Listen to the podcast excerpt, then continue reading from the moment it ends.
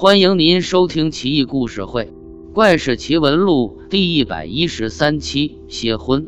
这个故事发生在神宗万历年间，山东有个书生，一天正午时分，下厨做了面条一碗，面条香飘四溢，令他食指大动。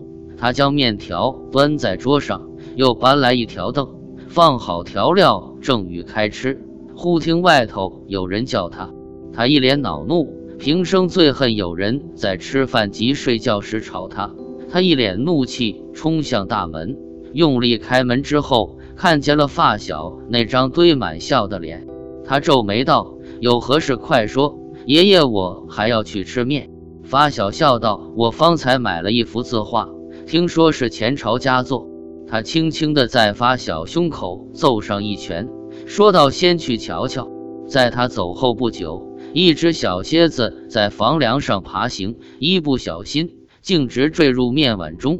蝎子在面碗中左冲右突，还是不能爬出碗，倒被面条裹到最底下去了。书生到了地方一看，不过是件高仿磨品，于是将发小骂一顿之后，急匆匆便要往回赶。发小也不生气。笑嘻嘻的递上一些碎银，他见了便说：“这是作何道理？拿回去，以后看准了再下手，省得又浪费钱财。”发小唯唯诺诺而退。他腹中空空，饿得直咽口水，一进家门便窜到桌前，用筷子大力将面条往嘴里送，看也没看，一顿海吃，便把那面连同那只小蝎子吞进了肚。妻子此时正好从娘家回来，看见他这样，便笑道：“怎么我才离家一日，相公便饿成这般？无妨，我再去煮。”他挡住妻子，打了一个巨大的饱嗝，说到：“饱了。”妻子用手在眼前晃了晃，嗔怪道：“德行，又放韭菜了。”刚放下碗没多久，他又饿了，妻子只得又煮了一碗。不料吃了以后还想吃，自此以后他便得了一种奇怪的馋病，一旦见了好东西就想吃。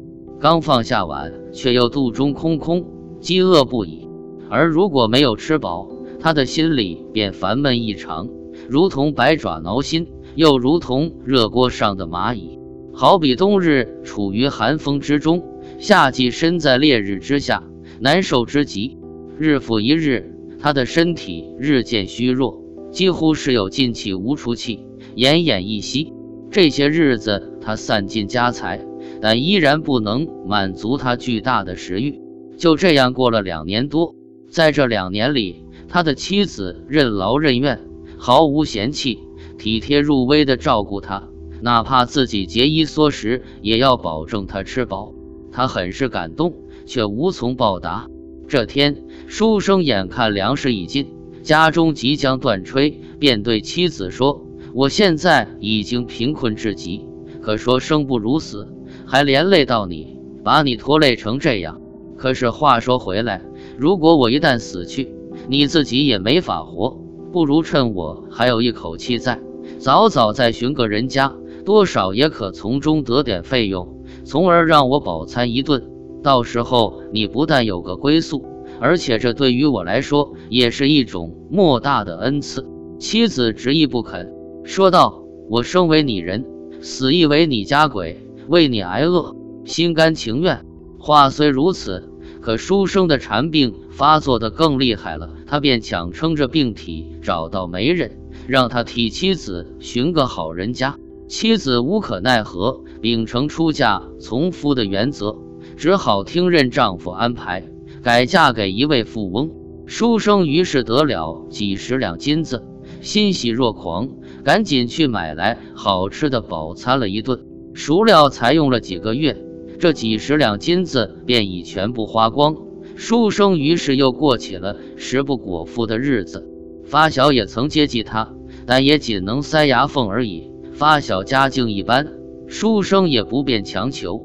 他改嫁的妻子见他着实可怜，便再三恳求富翁救书生一命。虽然富翁年岁已大，但是却很喜欢这位新娶来的既年轻又漂亮的夫人。现在见夫人求情，泪眼婆娑的模样，让人怜爱不已，便不好拒绝。于是派人把书生抬到他另外的别墅，让夫人早晚给他送饭。书生见有人共吃共喝，高兴不已。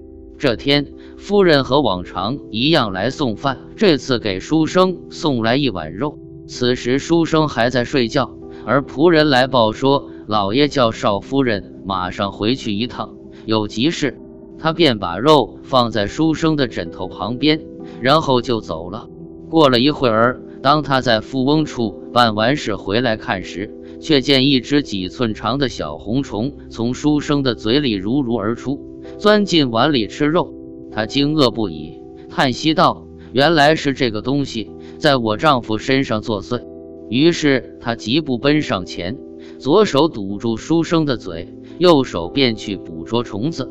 那虫子正欲吃肉，却突然见有人抓他，便急忙反身回来，想往书生的嘴里钻，但因书生前妻用手钳住了书生之嘴，虫子一时找不到缝。只急得到处乱撞。此时，富翁的家人听得此屋响声很大，以为这两人在打架，于是便过来看看。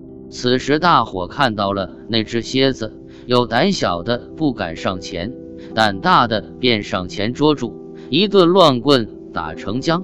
在下棍之前，书生看到了那只蝎子。几年下来，如今那小蝎子已长成了老蝎子，它浑身上下都裹着一层浓浓的血，身上却还有一根极细的透明的丝，一直连到书生的喉咙里。几乎是刹那之间，书生猛地想起那天吃面时，似乎有个东西哽在他嗓子里，他以为是面放久了起团的缘故，于是他不以为意。费了好大的劲才把它咽下去，可是从此之后，他便得了馋病，从而闹得家破人离。一切的孽根，原来竟是这东西。蝎子出来之后，书生的病也逐渐痊愈，从此以后不再馋吃馋喝，而是拼足了劲的发奋读书。不久之后，便科举及第。而富翁虽然也喜欢他新的夫人，但见书生从此仕途得志。于是便置办了厚礼，连并把夫人送还给书生。书生也爱怜妻子勤劳而贤惠，何况妻子改嫁之事又是他出的主意，并非妻子本意。又在听闻的亲友及发小从中极力撮合之下，两人又在结为夫妻。后来他们生了好几个孩子，都有所成，其故事至今传唱。